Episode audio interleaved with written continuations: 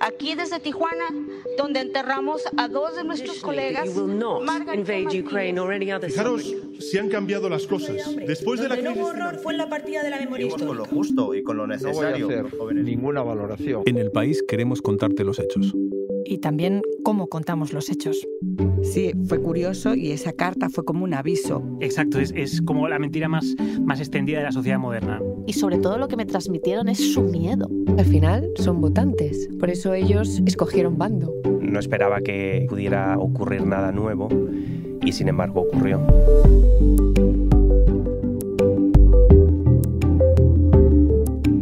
Soy Ana Fuentes Soy Íñigo Domínguez. y desde la redacción del periódico te traemos Hoy en el País, 400 periodistas, en más de 40 países, 20 minutos al día. cinco veces por semana. Nos escuchamos pronto.